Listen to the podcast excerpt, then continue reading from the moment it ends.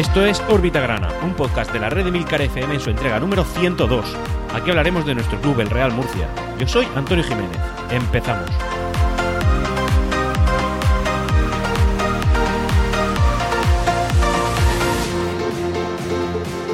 Y hola, bienvenidos a todos una semana más. En este caso, bueno, pues órbita grana correspondiente a la jornada 6 de Liga del campeonato del Grupo Quinto de Segunda División Federación, en la que nuestro Real Murcia, pues sin obtener el, el, bueno, el resultado deseado, pues sí que hemos conseguido quizá un resultado acorde al juego que hemos visto.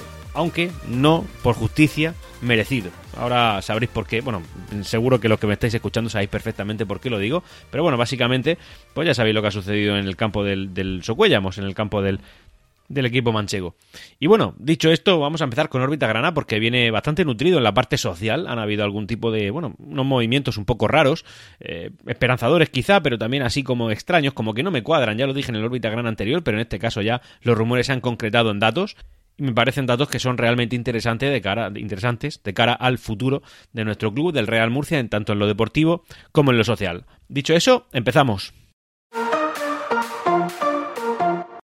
Llevamos eones, eones, por no decir el dato real, que son décadas, y no exagero cuando doy esta cifra, no son más de 10 y de 20 años, incluso 30 si apretamos, y a saber si son más, porque yo ya más memoria ni vida tengo para ello, recuerdo hablar de la ciudad deportiva del Real Murcia. Una ciudad deportiva que nunca se ha llegado a concretar en nada material, más allá de un campo de fútbol en una pedanía murciana, aproximadamente unos 12-13 kilómetros de la, de la ciudad, como lo es un campo de cobatillas, y eso es, como digo, pues la ciudad deportiva. Esto nunca ha llegado a ser nada, y resulta que sí que ha sido el modelo de negocio de muchos dirigentes del pasado grana. Pues lo ha sido de Jesús Amper, bueno, mil veces, ya sabéis que Jesús Amper era el constructor por excelencia, campos de golf, edificios, estadios, ciudades deportivas, hoteles, en fin, ese, ese señor lo iba a hacer todo. Bueno, ya sabéis que Jesús Amper lo tenía como en parte de su modelo de negocio, también Raúl Moro, creo recordar que también lo traían, eh, no, no, creo recordar, no, confirmo que lo traían también los Galvez, porque lo dijeron en una rueda de prensa muy, muy espléndida que ellos dieron diciendo que iban a ser ahí los salvadores del, del Murcia y poco, poco, poco menos que eso. En fin, el tema es que han salido a la palestra una serie de datos que hacen que esto sea bastante más concreto. Tan concreto como que se conoce a los que parece que van a ser los tres compradores de estos terrenos, como, y lo son el Cabisnes, Tornel y Ramos, es decir, el anterior presidente, el presidente actual y el Cabisnes que siempre está por aquí, y que van a comprar esos terrenos para cederlos al club sin que esto les, suponga al Real Murcia un perjuicio económico. Lo compran y lo ceden. Eh, de hecho, el alcalde de Murcia, eh, el socialista José Antonio Serrano, también ha opinado sobre el tema y lo que ha dicho es que todo lo que sea ayudar al club, adelante. Y parece que la ciudad deportiva se va a concretar en tres campos de fútbol ubicados en la parte del complejo Nueva Condomina que da la salida hacia la carretera de Alto Real, eh, que como sabéis está, pues digamos, en el lado en el lado opuesto de donde está el estadio. Está el estadio, si sigues en línea recta, el centro comercial, y en línea recta, pues por ahí estarían situados, en esa, en esa parte de ahí. Y se ha concretado tanto como, como el que va a componer este, esta ciudad deportiva. Y serían básicamente tres campos de fútbol. Tres campos de fútbol en un espacio de unos 30.000 metros cuadrados y cuyo coste de los terrenos será aproximadamente de 70.000 euros. No es una cantidad elevada, pero bueno, también es verdad que esto se va, mm, lo, van a comprar tres particulares, mm, sean personas físicas o jurídicas, no dejan de ser tres particulares. Y como digo, lo va a ceder al club sin perjuicio económico, así tal cual se ha, se ha comentado. A mí como ya dije en el órbita gran anterior, lo mantengo, me parece algo raro. Sí que es verdad que, eh, bueno, si hablamos de Tornel, sabemos que su murcianismo está totalmente demostrado, de la plataforma K-Business también, y eh, de Ramos, pues está a camino de ello, pero también parece que, que es trigo limpio. Y en cualquier caso, con lo que nos encontramos es con que tres particulares, como digo, van a adquirir unos terrenos para cederlos al Real Murcia. Por tanto, el Real Murcia no sería propietario de, su propia ciudad deportiva, cosa que ya, pues, como dije, me parece que es un poco peligroso. Peligroso en cuanto a que no puedes basar tampoco tu modelo de negocio en unos terrenos que no son tuyos. Ya digo que aquí la particularidad lo que me hace dudar es que al final los que están comprando el club sí que siempre han actuado y sabemos que actúan en favor del club, pero al final el Real Murcia va a estar de, digamos, de alquilado, ¿no? De, eh, sí, de alquilado en, en unos terrenos que no son suyos para montar unos campos de fútbol que a los que creo yo que no tendrá derecho a explotación y que al final sí que es verdad que sacará rendimientos, es mejor eso que nada, pero también es verdad que no deja de ser una ciudad deportiva que no es del Real Murcia. Faltan datos, pero en cualquier caso, conforme lo vayan viniendo, pues por supuesto los traeremos a Orbita Grana y estaremos muy pendientes, porque esto eh, se ha concretado todo de manera tan precisa que parece que la operación está prácticamente hecha. El número de metros, el número de campos, eh, la ubicación concreta de los mismos, en fin, son datos ya muy, muy, muy tangibles. Vamos a ir cambiando un poquito el tema y hablar también de que el Real Murcia ya ha iniciado los trámites para el cambio del uso de la nueva condomina con el ayuntamiento. Esto básicamente lo que es es un procedimiento por el cual el Real Murcia le informa al ayuntamiento y le pide permiso que quiere explotar los bajos comerciales de Nueva Condomina, eh, con el fin de poder alquilar eh, ese espacio a tiendas que, tengan a bien poner ahí su negocio y poder también el Real Murcia, por tanto, recibir pues rendimiento económico, no evidentemente por, por el alquiler del local y eh, así pues poder intentar sacarse, sacar un poquito más la cabeza de lo que lo estamos haciendo ya. Y también me llama un poco la atención porque, porque si os dais cuenta, este es en lo que se basaba el modelo de negocio de Mauricio García de la Vega. Todo lo que Mauricio García decía que iba a conseguir del Real Murcia era a través de esto y que esta era la clave. En su momento recuerdo algunas declaraciones de algún, alguna parte de la directiva del Real Murcia que poco menos que mofarse de esa, de esa opinión de Mauricio García de la Vega, pero al final parece que le están dando la razón. No digo yo, evidentemente, que este empresario que tan, tanto mal le, ha hecho y le sigue haciendo al Real Murcia, eh, en fin, eh, fuera a tomar una buena decisión. No creo que todas las decisiones que fuera a tomar fueran malas, pero sí que es verdad que en esto hay gente que se mofó de él y resulta que, sí, que sí, que, que parece que va a ser un pilar importante de la economía grana. Así que que no se extrañe que, para esta temporada ya estemos viendo obras en la, en la unión del complejo Nueva Condomina con la carretera de Alto Real. Eh, hay un montón de obras con campos nuevos y además eh, podamos ir a, a convidarnos y a comprar ropa en el estadio y todo para beneficiar a nuestro club, al club que tanto lo necesita, que tanto queremos y que tantos disgustos nos da. Y bueno, ya que nos ponemos a hablar de los disgustos que nos da el Real Murcia, que menos que empezar la fase deportiva de órbita grana, pues precisamente comentando un disgusto. Y ese es pues el de la eliminación del Club Grana en la Copa Federación. Eso se produjo este miércoles, jugábamos contra un equipo que milita en una categoría por debajo de nosotros y además lo hacíamos en casa. Sí que es verdad que el Real Murcia competía pues no, con todos los titulares, sino la mayoría de, jugadores del banquillo, pero también es verdad que, que esta es una categoría por encima. A ver, a mí personalmente no me duele mucho la eliminación de esta competición. Yo siempre he pensado, soy de pensar y además lo mantengo, que la prioridad en el estado en el que estamos, la prioridad absoluta es la liga y que todo lo demás podría ser una distracción. Sí, podría ser a lo mejor una forma de recaudar más, de intentar mejorar pues la situación de las arcas grana, eh, a base de taquillas, a base de visitas de un grande, todo lo que tú quieras. Pero al final esto es pues tiempo vacío, porque sabemos que el Real Murcia difícilmente ganaría la Copa Federación, lo hicimos una vez y bueno, es raro que un Real Murcia en el estado en el que estamos pues la, la ganara otra vez más. Y por supuesto no vamos a ganar la Copa del Rey, eh, no digo yo en la vida, pero desde luego a corto y medio plazo en absoluto, porque además, eh, en fin, el Real Murcia está como está. Así que Entiendo yo que nos hemos quitado de en medio una distracción más. Ya no hay excusas. Ahora ya podemos concentrarnos al 100%. Pero sí que es verdad que en cualquier caso pues te escuece bastante que te llegue un equipo de una categoría inferior a tu campo y te gane. Y además te gane de la forma que lo hizo. Y es pues de una forma bastante fácil. Creo que el Jerez no se esforzó demasiado. El Real Murcia no, no puso resistencia. Un gol que marcó el equipo andaluz y ya está y no hizo más porque el Real Murcia es que no ataca, no ataca y no ataca en Copa Federación y tampoco lo hace en, Liga, como ahora comentaremos, aunque sí que es verdad que, el partido contra el Socuellamos ha sido un poquito de, en un poquito de contrastes. A ese, a ese partido de 16 de Copa Federación acudieron un total de 2.544 personas al estadio, según los datos oficiales que nos facilitó el club. Así que, como digo, a mí personalmente no me escuece. Eh, no me escuece en cuanto a lo que. En fin, pues, pues a cuanto a la eliminación, pero sí a que nos haya ganado el Jerez. Eh, además, eh, bueno, decir que el Jerez, como comenté en el Orbita Gran anterior, es un equipo al que el Real Murcia le está agradecido y así se le hizo un pequeño homenaje antes del inicio del encuentro. Luego, durante ese día y los días posteriores, pues un par de días así, eh, se notó a la gente por redes sociales con una preocupación especial con el tema del ataque del Real Murcia. Más que ataque, yo diría centro de campo, pero bueno, la verdad es que sí, parece que el Real Murcia no tiene idea, ¿vale? Armando en, ese, en ese partido fue expulsado por llamar patético al colegiado y le han cascado dos partidos de sanción, pero a cumplir solamente en encuentros de Copa Federación. Por lo tanto, eso en Liga no va a tener ningún tipo de consecuencia, ya que ahí pues no afecta esa, esa sanción. A mí me llama mucho la atención que un jugador con la veteranía y la experiencia que tiene Armando, que se supone que es su mayor cualidad, pues a día de hoy lo tengan que expulsar por decirle patético en la cara a un, a un en fin, pues a un árbitro, a uno que te puede echar y que efectivamente pues, pues te echó. Así que, sin más vueltas, ahora toca liga, liga y liga, una cosa muy importante. Hablando también sobre el tema de la situación de los jugadores, decir que Antonio López, esto sí que es importante, eh, bueno, pues ha sido hospitalizado porque y esta semana eh, no ha estado entrenando ni, ni, sabemos cuándo podrá volver por unas taquicardias que ha sufrido y que además le han llevado al hospital.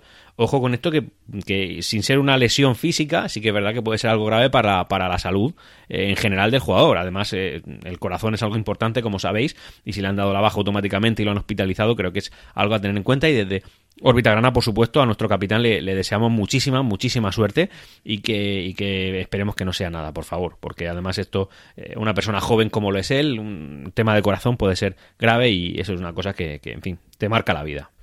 Y ahora vamos a comentar un dato de estadística que a mí me ha llamado la atención y nos dice lo, el, pobre bagaje que el Real Murcia está llevando en toda, en su, bueno, pues en los últimos años.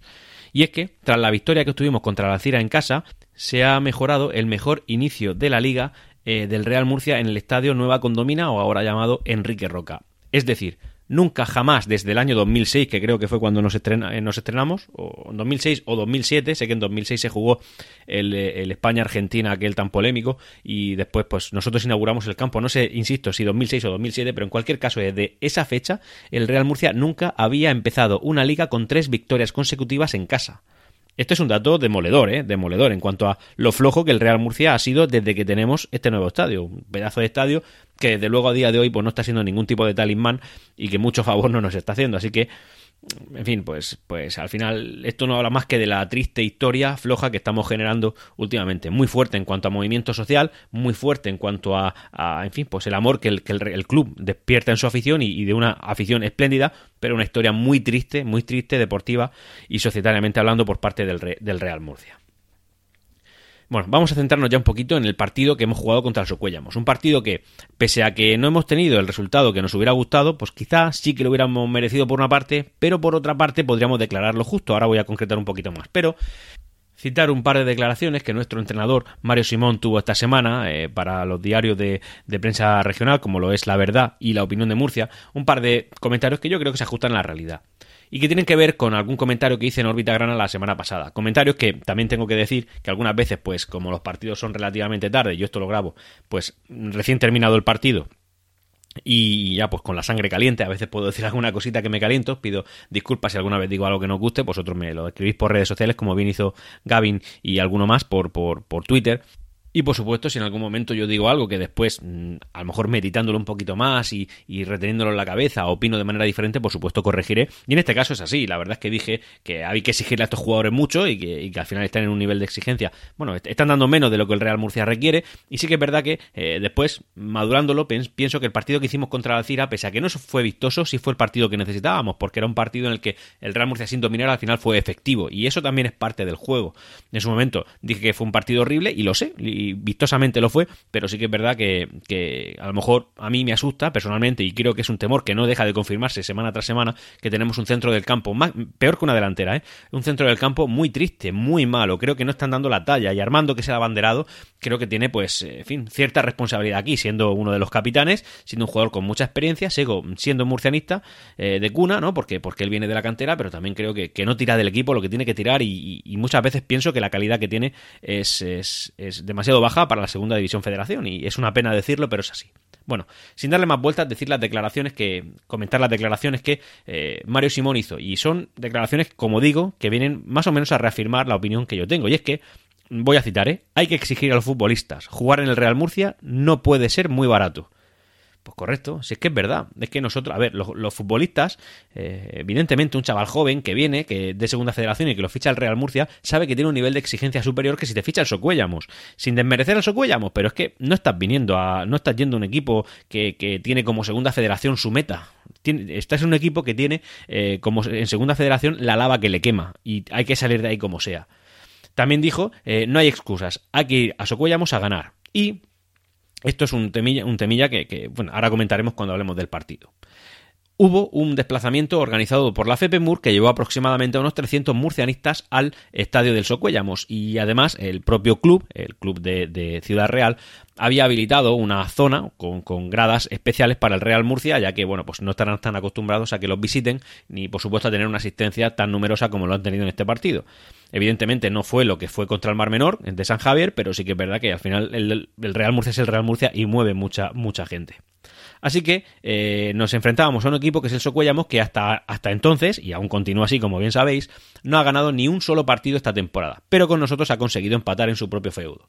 Decir que en cuanto a lo visto en el juego, yo tengo que decir que, sobre todo en la primera parte, el Socuellamos eh, pudo con nosotros durante mucho tiempo. De hecho, nos fuimos 0-0 eh, en el marcador al descanso, básicamente por la inoperancia del club manchego. El Socuellamos no tiene capacidad de meter gol. Es, es, yo creo que es incapaz. Y además también se ve eso conjugado con la buena defensa que tenemos, que el Real Murcia sí que tiene, y es verdad, la defensa, una defensa potente que ha sabido parar cualquier mini embestida del Socuellamos que durante ese partido eh, nos quiso hacer. Y luego, en la segunda parte del partido del Socuellamos, sí que me gustó. Me gustó bastante en cuanto a que, bueno, los primeros 10 minutos eran primos hermanos de la primera parte, pero en la segunda parte el Real Murcia llegó a marcar tres goles. Tres goles anulados, por fuera de juego los tres. Yo podría creerme que uno de los tres es fuera de juego. Si me aprietan mucho, dos.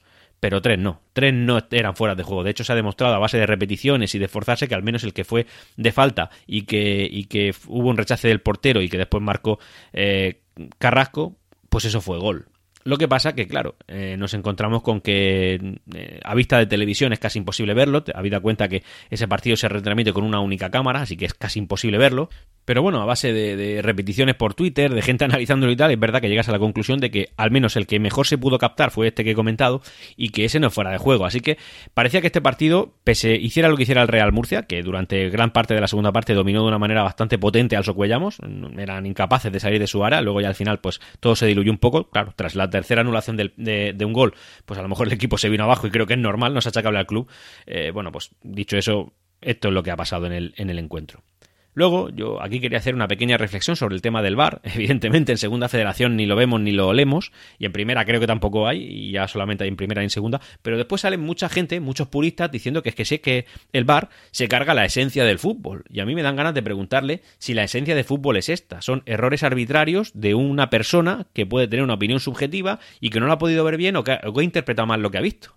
O sea, el VAR está para evitar que pasen cosas como lo que ha pasado ahora. Este partido, el Real Murcia no lo iba a ganar en ningún caso, porque tanto el línea del ataque del Murcia como el árbitro no querían que ganara el Murcia. Y no se podía repetir la jugada para ver, para poder decirles, oye, mira cómo te has equivocado en al menos uno de los tres errores garrafales que has tenido y que han supuesto que un equipo que mereció ganar por, por goles, por goles, que, que es el motivo del fútbol, es decir, esto va de goles, pues impediste, impedisteis que un equipo que mereció ganar por goles ganara. Que luego a lo mejor contextualizando con todo el partido, que en la primera parte nos dominó el Socuellamos, que en la segunda parte dominamos nosotros y que la cosa fue así, así, bueno, a lo mejor pues tampoco te vas a estar tan enfadado si ves un empate en el marcador. Pero sí que es verdad que esto, como, como en el Mar Menor, son los puntos que después se escuecen. Hemos vuelto a no ganar contra un equipo muy malo que hasta, que hasta ahora no ha ganado ni un solo partido de segunda federación. ¿Y que merecimos ganar? Sí, por supuesto, pero que el árbitro te puede hacer estas cosas. Y que claro, cuando sale un purista del bar diciendo que el bar pues se carga la esencia de fútbol, a mí personalmente me, quiebra un poquito, porque tú y yo, murcianistas, hemos tragado muchísimo, muchísimo en contra del Real Murcia. Creo que lo sabes y creo que el bagaje positivo, o sea, lo que nos han dado frente a lo que nos han quitado, salimos perdiendo, pero mucho. Independientemente de esto, lógicamente no va de bar, esto va de meter goles y que eh, haya un señor que decida que sí que es gol y no lo han quitado, no lo han quitado directamente. El Real Murcia, eh, durante una parte importante del encuentro no ha tenido centro del campo, no ha tenido en la primera parte, ha sido inoperante total. Armando, mira, perdóname que hoy me voy a centrar en Armando, pero es que da pelotazos y poco más, no, yo no lo veo hacer nada. Es que no, es que me da pena, me da pena un jugador al que le tengo tanto cariño y que, y que sea tan, no sé, que está esté tan por debajo del nivel que se le tiene que exigir al Real Murcia y al final pues nos encontramos con delanteros que son islas. Sí que es verdad que me ha gustado muchísimo Boris, aquí Boris estaba como intratable, el, jugador del Socuellamos que se le acercaba, jugador que se la llevaba y que además eh, no iba a, tocar el balón, así que por esa parte me alegro muchísimo. Y nada, esto es más o menos lo que yo extracto. Un partido que no hemos ganado porque un señor no ha querido, un partido que el Real Murcia ha tenido momentos de mucha lucidez en la segunda parte y horribles en la primera parte, horribles, tan horribles como el del Jerez o tan horribles como la mayor parte del encuentro que jugamos contra la Cira y que al final nos ha llevado a perder dos puntos que de verdad echaremos de menos. Echaremos de menos y es una cosa que me escuece porque algún día tendremos que echar cuentas y decir, mira, aquí hay cuatro puntos que no hemos ganado, Mar Menor y Socuellamos y estos tendríamos que, habernos los llevado. Digo cuatro puntos, perdón, cinco puntos, porque contra el Mar Menor perdimos tres. Y son datos que cuecen, y son datos que cocerán más. Ahora mismo simplemente dejarlos pasar, intentar que esto no nos afecte, pero más adelante apuntaoslo y, sabéis de esto, tanto como yo, porque lo habéis sufrido en vuestras propias carnes, os tocará, os tocará echar cuentas y decir, pues qué mala pata, ya, pero es que la mala pata ahora mismo se traduce en que tu club agoniza. Dicho eso, bueno, la próxima jornada será el domingo a las 6 de la tarde contra el Pulpileño, en casa, en el Enrique Roca. Yo Personalmente no, no, tengo claro si podré ir por temas personales, pero bueno, en cualquier caso, así que vea la mínima oportunidad, por supuesto, me escaparé al estadio Enrique Roca, si es que puedo. Y si no puedo, os intentaré traer una crónica de la red de Milcar FM y si no, pues, bueno, mis opiniones normales sin haber ido al estadio porque, porque vaya o no vaya, desde luego el partido lo voy a ver. Y ahora vamos a hablar de la, de la clasificación. Una clasificación que no ha tenido muchos cambios para nosotros en cuanto a la posición, pero sí que ya no somos el único equipo eh, bueno, el único equipo, antes éramos dos, ahora somos tres, que tiene 11 puntos. Es decir, hay un equipo por detrás que nos ha pillado. Cuando nosotros podríamos estar felices con 13 puntos, eh, segundos destacados respecto al tercero. Y es una pena, es una pena. Bueno, primero la Nucía otra vez con 14 puntos, segundo el Águilas que ha empatado también con 11 puntos, nosotros terceros con 11 puntos y nos empata a puntos ahora el Hércules cuarto. El Hércules ya sabéis que es uno de los cocos que nos puede dar, en fin, pues problemas en la categoría. En su día tuvo un traspié contra la Cira, cosa que a mí personalmente me, esperanzaba un poquito en cuanto a que, bueno, si nos quitamos a un coco de encima temprano, pues, pues mejor, pero no, se ha, repuesto y ya está aquí. Y luego ya, quinto con nueve puntos, el eh, Puerto Llano Club de Fútbol. Sexto, también con nueve puntos, el Granada B y ya fuera de los puestos de playoff. Y séptimo, el Pulpileño, que es nuestro próximo rival y que se ha llevado una goleada por parte del Hércules. Por eso el Hércules está donde está, de 0-4, creo recordar, ¿vale? Octavo con 8 puntos el Marcha Real, noveno con 8 puntos el Mar Menor, que ha empatado contra el Águilas. El Mar Menor parece que ha cogido carrerilla y ya se ha situado cómodamente en la, en la mitad de la tabla.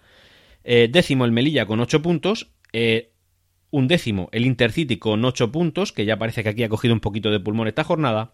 Eh, duodécimo el Alcira con 6 puntos, que ha vuelto a perder, así que el Alcira pues ya le empiezan a ir las cosas regular. El último que no estaría ostentando una posición de descenso sería el Levante B, decimotercero con 6 puntos y ya en posiciones de descensos con 6 elegido, con 5 el Eldense, con 4 el Socuellamos y el Toledo, Socuellamos por 4 empates en 6 jornadas, es decir, 2 derrotas y 4 empates. Podrían haber sido eh, pues una derrotita más, la verdad, si un señor de manera aleatoria y arbitraria y no muy capacitado para, para ejercer la profesión que en este domingo estaba ejerciendo hubiera decidido que así fuera, bueno. Y el último, el Marcha Malo, con tres puntos. Solamente tres empates en seis jornadas. Así que el Real Murcia se sitúa en una posición que aún sigue estando arriba, aún sigue estando relativamente cómodo, pero también es verdad que, ojo, porque el, el Anuncia ya se ha puesto con tres puntos de diferencia. Tres puntos ya es un partido que tú tienes que ganar y ellos perder. Y la Anuncia parece que no está por eso. Y al final, pues, eh, no es que se haya descolgado, pero sí que ya ha marcado un poquito de diferencia entre él, entre, el, entre ese equipo, la Anuncia, y todos los demás que vamos detrás, aspirando a ostentar su puesto. Y ya poquito más que comentar. Como siempre, muy agradecido eh, que estéis escuchando Órbita Grana en su entrega número 102. Ya estamos rozando otro nuevo aniversario en cuanto a tiempo, no a número de, programas. Ya sabéis que Real Murcia se. Perdón, Órbita Grana eh, se inició un 28 de noviembre de 2018, así que ya sería para tres años. Tercer aniversario de Órbita Grana, tela. Eh, y ya está, y decir que, muchas gracias por estar ahí. Por supuesto, os recomiendo nuevamente que sigáis en, Twitter en arroba orbitagrana, también a arroba emilcarfm, que es eh, la, red que nos hospeda y que nos, eh, que nos ayuda y que nos apoya. Y también, por supuesto, que entréis al canal de Discord, en el que me encuentro solito ahí dando datos, no mucha gente comenta. Agradezco a los que lo habéis hecho y, por supuesto, pues un poquito de participación nunca viene mal. Que para poder hacer, ya sabéis que es tan sencillo como instalarse la aplicación de Discord, tener una cuenta, pues para otros canales que también puedas tener, y teclear en tu navegador emilcar.fm barra Discord y eso automáticamente te llevará al Discord de todo de toda la red de Emilcar FM donde también hay un pequeño rinconcito para los aficionados grana. Y hasta aquí Órbita Grana. Puedes ponerte en contacto conmigo a través de Twitter en arroba Grana. Hasta pronto.